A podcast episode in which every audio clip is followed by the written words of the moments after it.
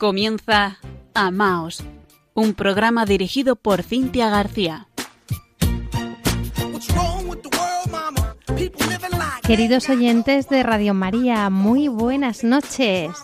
Les saluda Cintia García desde Murcia, también de parte de nuestro compañero Fran Juárez, responsable desde la parte técnica.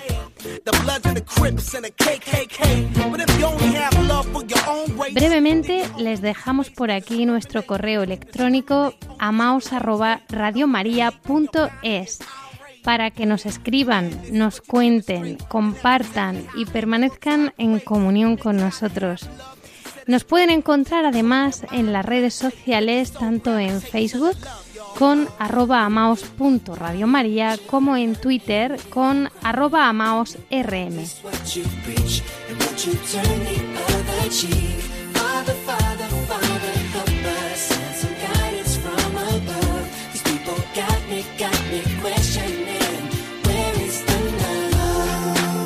Saludamos esta noche a Milagros Martín, una querida amiga, compañera de viaje que nos escribió respecto al programa pasado del día 2 de septiembre. Un amor que da la vida, con meditaciones desde Paguelemonial y ella nos recordaba las palabras que nosotros dijimos de nuestro Señor, al menos tú, ámame, y nos decía que Dios os bendiga. Saludamos también a Natividad García Argudo, que entre otras cosas nos escribió. No quiero dejar pasar ni un día más para agradecer al Señor los días que pasamos en Paguelemonial y que tú lo puedas contar a través de las ondas. Este es uno de los frutos, maravillas que va haciendo el Señor. Poder conocer un poco más a ese corazón que tanto nos ama y que solo recibe desprecio e ingratitud. Y descubrir que cada uno de nosotros somos instrumentos y que su mayor deseo es que le amemos al menos tú ámame, como le dijo a Santa Margarita. Un fuerte abrazo unidos en los corazones de Jesús y María, Nati. Bueno, pues un fuerte abrazo para Nati, para Milagros y para todos los amigos del programa que de un modo u otro nos hacéis llegar vuestro cariño y comentario.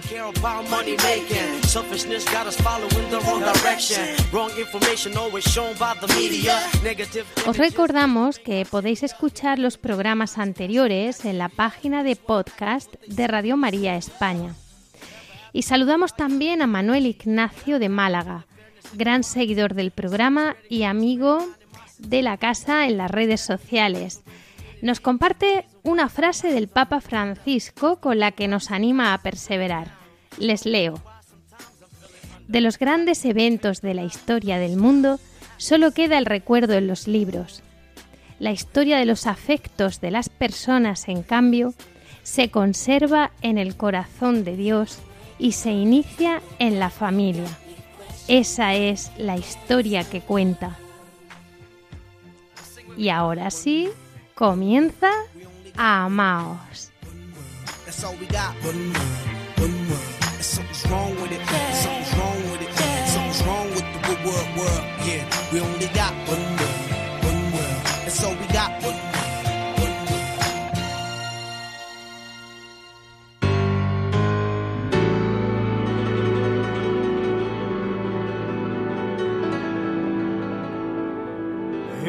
Espíritu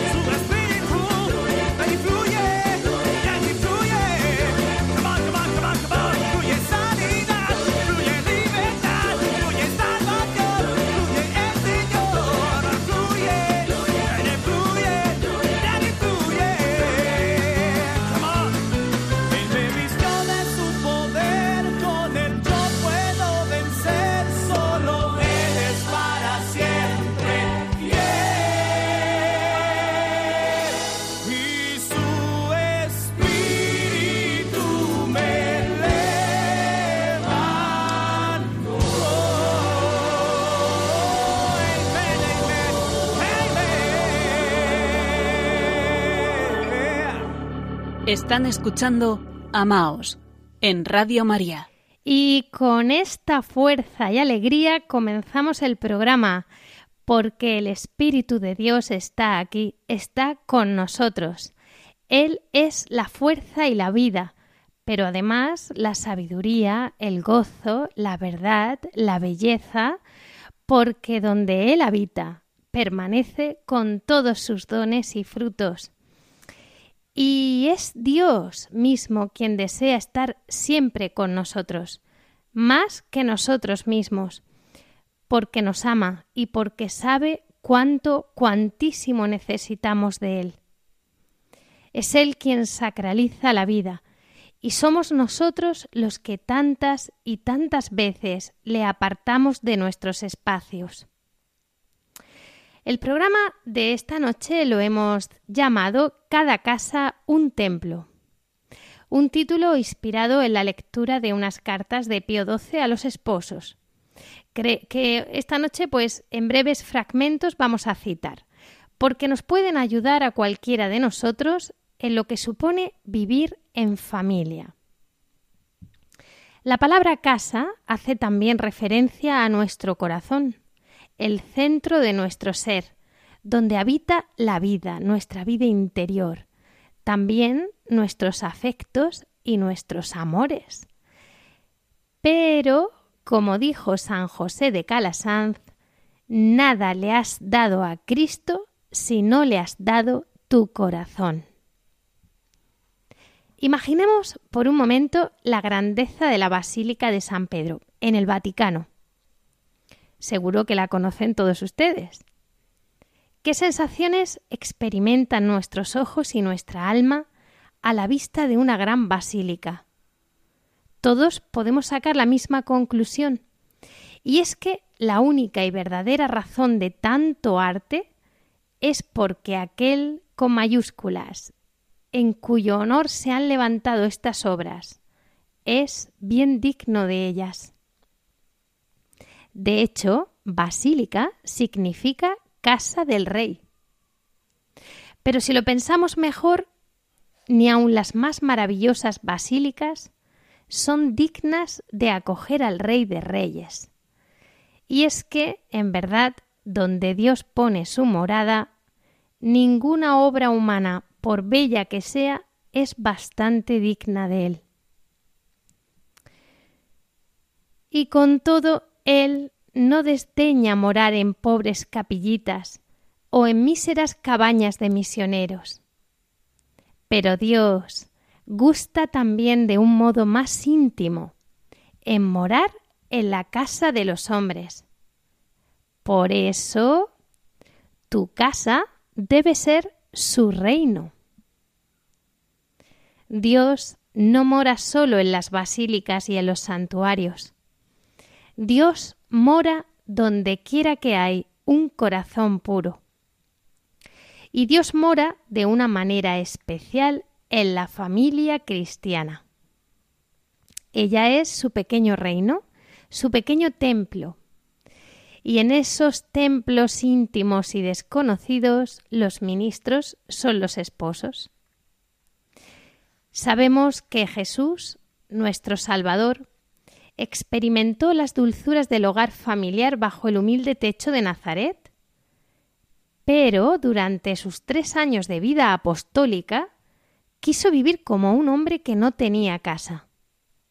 Las zorras, decía, tienen sus guaridas y los pájaros del cielo sus nidos, mas el Hijo del hombre no tiene donde reclinar la cabeza.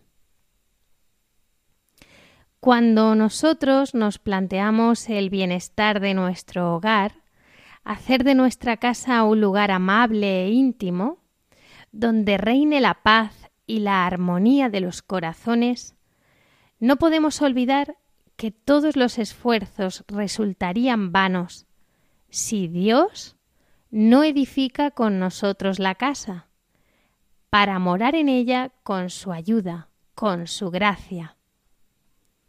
Nuestro hogar, donde queremos estar tranquilos y felices, es también un pequeño templo familiar. Y el templo de Dios no es sitio de guerra ni de desorden. La paz, fundamento del bienestar y de la felicidad, consiste en la armonía de las mentes y los corazones. Fíjense, todos nosotros tenemos caracteres diversos, distintos modos de sentir, gustos diferentes, es que es imposible hallar dos almas perfectamente iguales. Y este hecho da gloria a la sabiduría del Creador. Entonces, para que haya armonía, como en la música, se requiere la combinación de varias notas diferentes, de varios tonos sonoros. Melodía de una sola nota, pobre música daría. Jamás podría causar los efectos magníficos de una buena sinfonía. Por eso, las diferencias humanas, cualesquiera que sean, pueden y deben armonizarse. La primera condición de la armonía es la constante buena voluntad por ambas partes. Y esto implica en sí mismo tres cosas la recíproca confianza, la condescendencia y el perdón.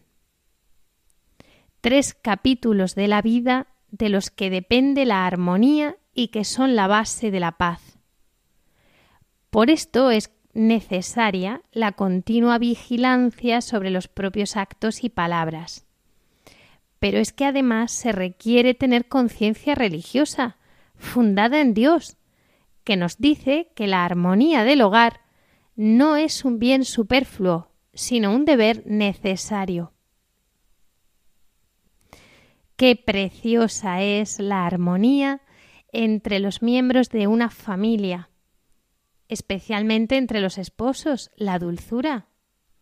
Qué necesario es proteger la armonía de los peligros externos e internos de la discordia, sobre todo de las desconfianzas demasiado prontas a nacer y los resentimientos demasiado tardos en morir. Pero la humana flaqueza existe y son frecuentes los choques y las disensiones pasajeras. Por eso es preciso resolver pronto esas disonancias. Es necesario hacer resonar las modulaciones benévolas, propias de almas prontas a perdonar, y así hallar nuevamente el acorde comprometido con la tonalidad de paz y de amor cristiano. El gran apóstol San Pablo nos dice, si experimentáis movimientos de ira, no cedáis a ellos. No se ponga el sol estando vosotros todavía airados.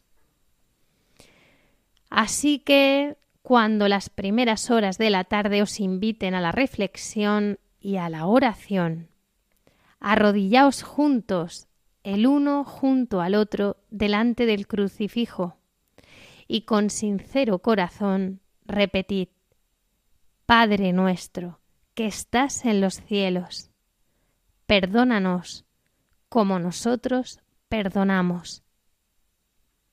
Entonces enmudecerán las falsas notas del mal humor. Las disonancias se resolverán en una armonía perfecta y vuestras almas entonarán de nuevo unidas su canto de agradecimiento a Dios que os ha dado el uno al otro.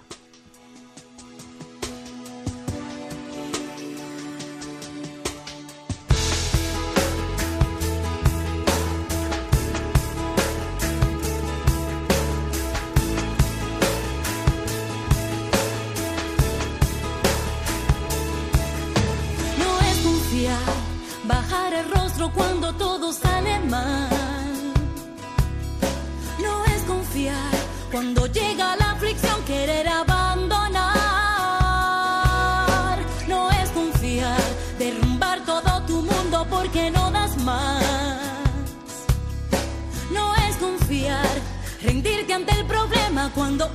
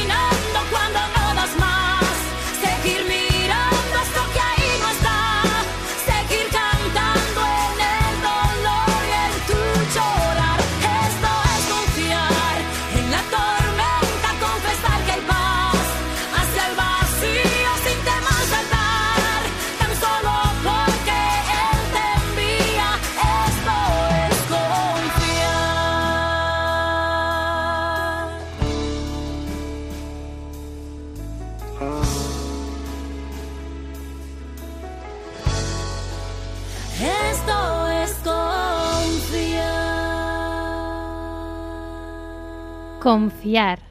Aprendamos lo que significa confiar en Jesús y en sus promesas. Y una de ellas, que brotó de su sagrado corazón en Pagué fue estableceré la paz en sus hogares. Promesa que se complementa con las otras once, tal y como constan en los escritos de Santa Margarita María de la Coque.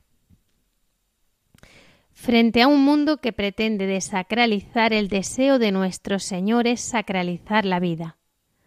Así pidió que la imagen de su sagrado corazón fuese expuesta y honrada en nuestros hogares. ¿Y bien qué significa esto para nosotros? Veamos, primero, expuesta, es decir, que se entienda que esa familia es de Cristo, que se vea. Segundo, honrada, que significa cuidada. El Sagrado Corazón de Jesús se convierte así como en el sagrario doméstico, en un punto de referencia para la familia donde por ejemplo se hace el ofrecimiento de las obras del día por la mañana, se ponen flores, velas, algún, cartelito en tiempos especiales, donde se puede hacer la oración de recogida del día y sobre todo donde somos capaces de contemplar su imagen y calentar con el fuego de su amor nuestro corazón. En medio de las agitaciones del mundo exterior, Jesucristo nos está invitando constantemente a buscar la paz del alma en su sagrado corazón, porque nos dice, aprended de mí, que soy manso y humilde de corazón, y hallaréis descanso para vuestras almas. Por eso, asistir a la escuela de Jesús es aprender de su corazón la dulzura y la humildad, divinos remedios contra la violencia y el orgullo, de donde emanan todas las culpas y desventuras de los hombres. Es el camino de la paz, tanto para las personas como para las naciones. También es la fuente de la felicidad para nosotros y para nuestros hogares. La imagen de nuestro Señor, expuesta y singularmente honrada, atraerá sobre nuestros hogares toda suerte de bendiciones. Así se deduce de su amorosa revelación. Es además símbolo de su presencia efectiva, presencia de Padre, de Rey y de Providente Supremo. Cuánto conviene, hermanos de Jesús, que la imagen de su sagrado corazón, que tanto ha amado a los hombres y que tanto nos ama, sea expuesta y honrada en nuestras casas, como la del pariente más allegado, más querido. Por supuesto, démosle un puesto de honor, porque dice Jesús en el Evangelio, a cualquiera que públicamente me reconociere delante de los hombres, le reconoceré yo delante de mi Padre que está en los cielos. Y honrar esa imagen en constante fe y piedad, reuniendo todas las noches a la familia junto a Él, para tributarle juntos su homenaje, pedirle perdón por nuestras faltas diarias y pedirle nuevas bendiciones. El mayor honor que podemos tributar a Jesús es consagrar nuestra familia a su sagrado corazón. Porque esto significa que la familia está dedicada al culto y al servicio del Rey Divino y por lo tanto huye de todo pensamiento y acto profano, esto es, huye de todo lo que es contrario a su voluntad. Es decir, que el Sagrado Corazón será debidamente honrado en una casa cuando todos y cada uno de sus moradores le reconozcan como Rey de Amor. el corazón de Jesús ha prometido colmar de gracias especiales a todos aquellos que de esta manera se consagren a Él. De hecho, ha prometido que no perecerán jamás. Pero sí debemos aclarar que quien se consagra, quien consagra su familia al Sagrado Corazón de Jesús, debe cumplir todas las obligaciones que de este acto se derivan. Porque cuando el Sagrado Corazón reina de verdad en una familia, pues todo en esa bendita casa ha de estar envuelto en una atmósfera de fe y de amor. Por supuesto, hay que sacar de esa casa todo aquello que pudiera entristecer el corazón de Jesús. Desde libros y revistas que ofenden su corazón, o programas de televisión que no dan gloria a Dios, hasta las faltas de templanza o moderación, y con mucho más motivo, placeres peligrosos o infidelidades. Aléjense las conversaciones malas, las palabras mentirosas, los enojos, las debilidades culpables. En una palabra, el mal fuera. No podemos vivir entre la virtud y el vicio.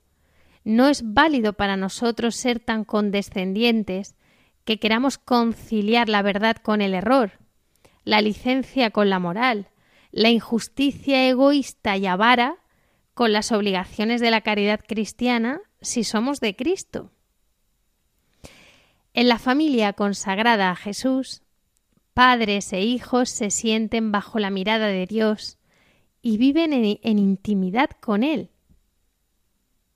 Por eso son dóciles a sus mandatos y a los preceptos de la Iglesia, ante la imagen del Rey del Cielo, hecho nuestro amigo terreno y nuestro huésped perenne.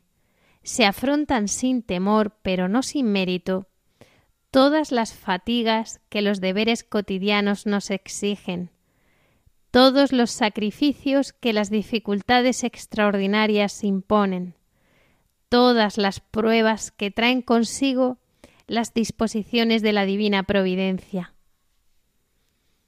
Sea la gloria de Jesús nuestra alegría, una alegría verdadera y profunda, pura, no efímera como la da el mundo.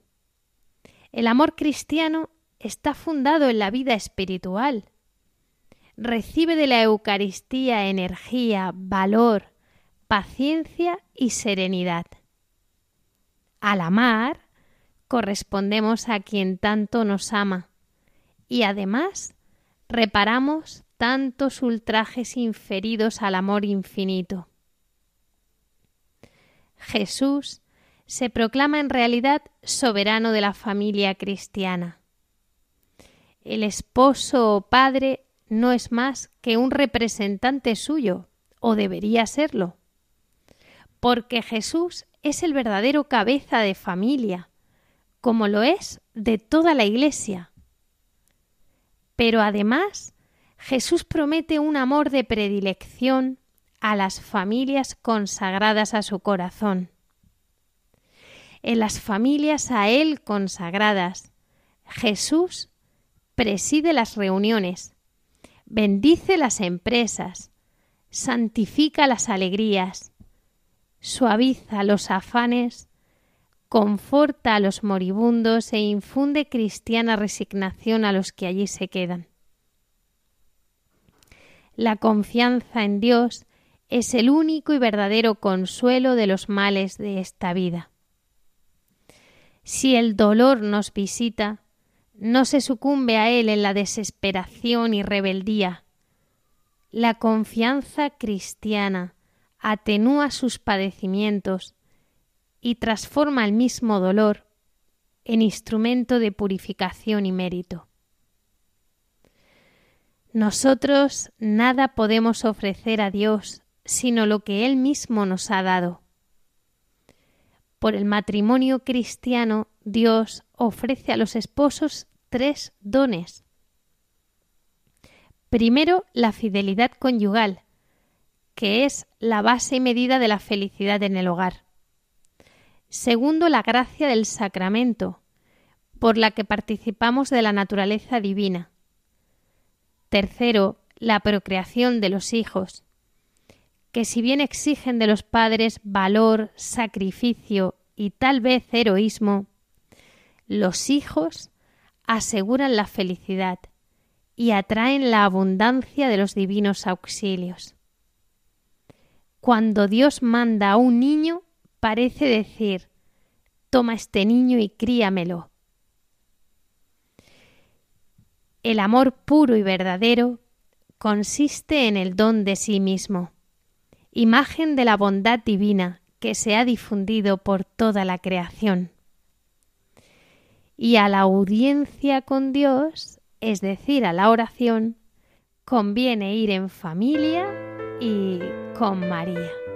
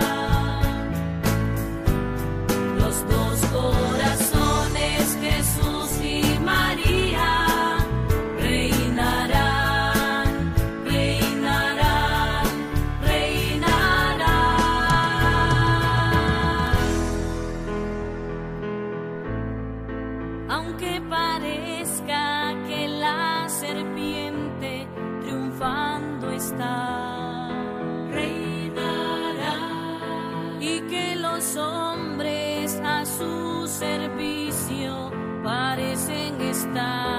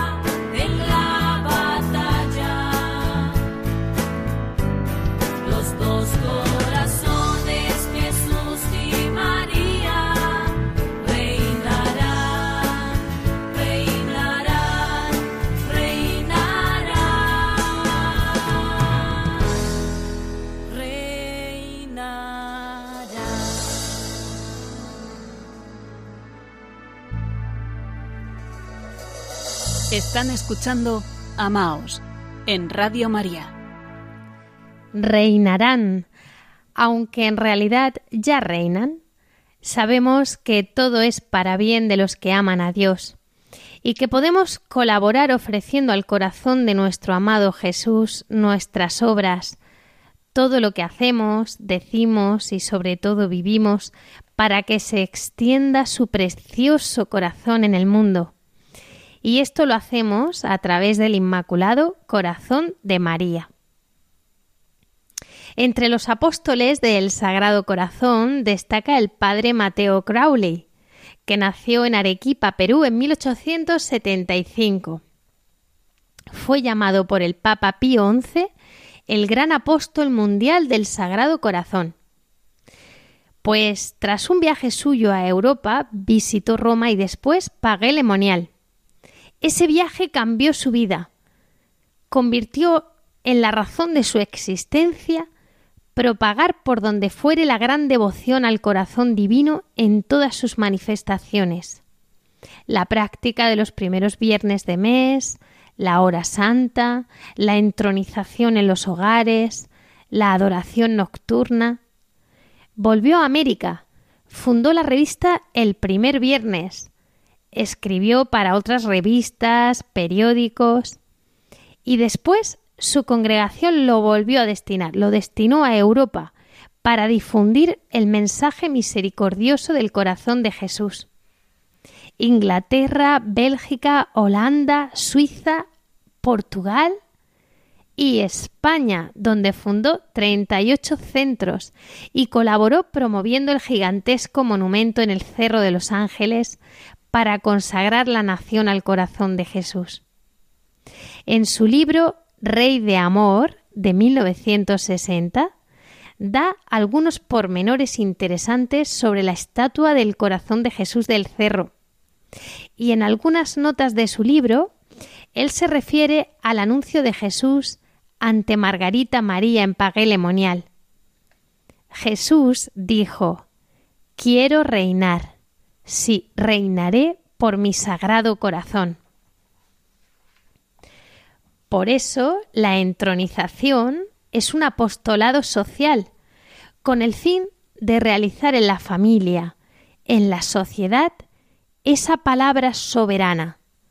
Reinaré por mi corazón. Por eso el título de entronización está muy claro.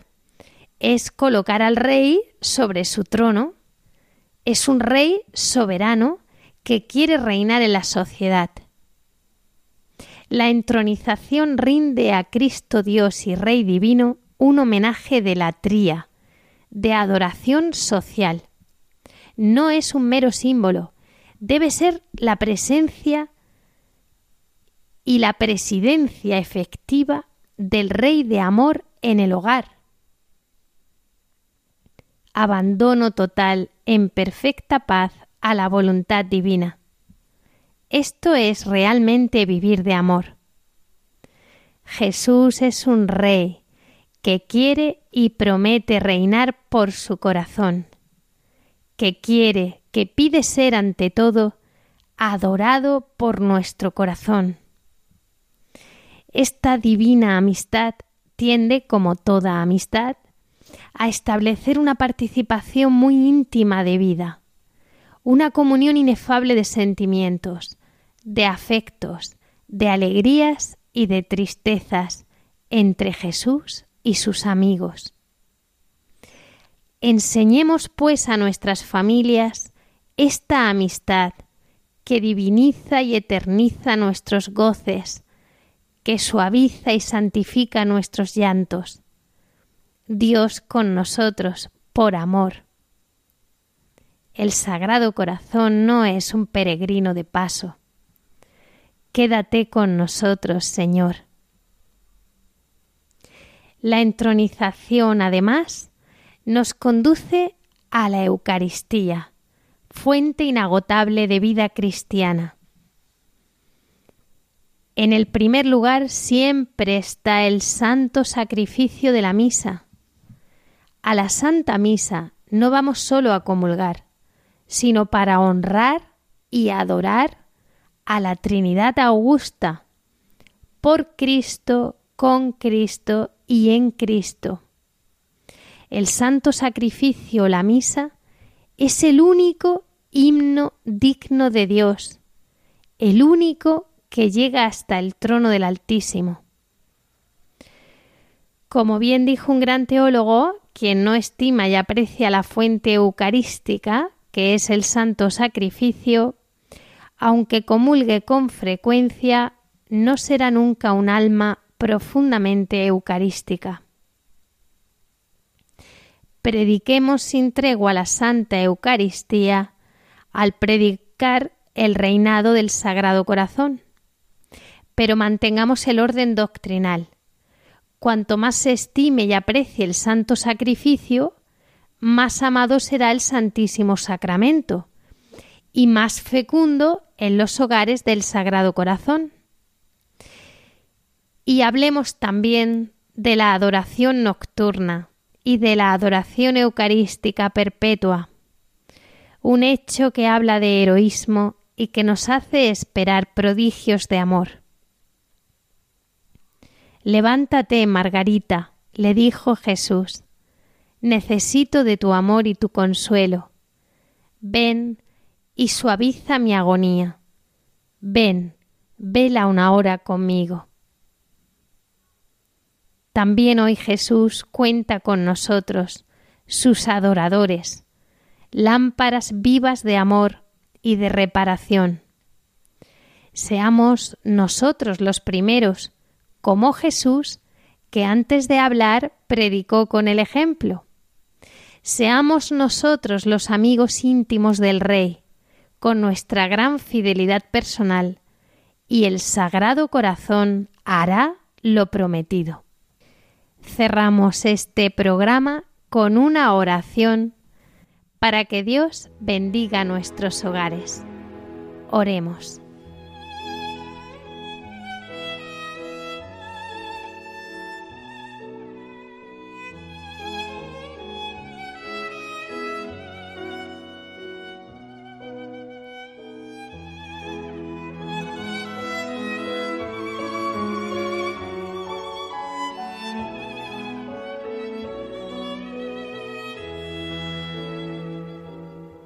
Querido Señor, que dijiste a tus discípulos, cuando entréis en una casa, decid primero, paz en esta casa, y si allí hay gente de paz, descansará sobre ellos vuestra paz.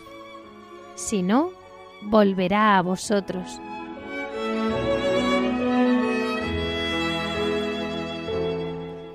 Te pedimos, Señor, que te dignes entrar en nuestros hogares y los bendigas con tu presencia.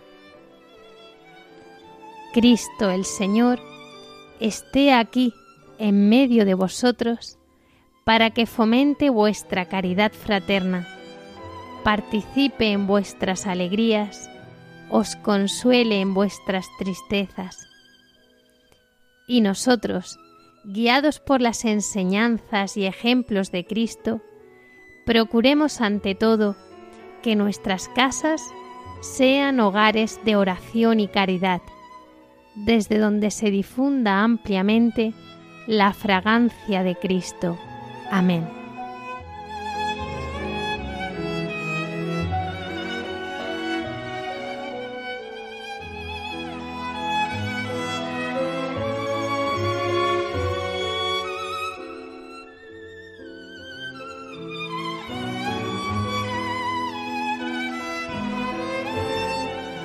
Gracias por su compañía. Esperamos sus comentarios, preguntas, sugerencias. Los pueden hacer llegar a través del correo electrónico amaos@radiomaria.es. Por cuestiones de programación se adelanta una semana la emisión del próximo programa. Será el lunes 21 de octubre a las 21 horas. A partir de esta fecha continuará su emisión habitual cada cuatro semanas. Hasta entonces, disfruten la programación de Radio María y amaos. Un saludo y que Dios les bendiga.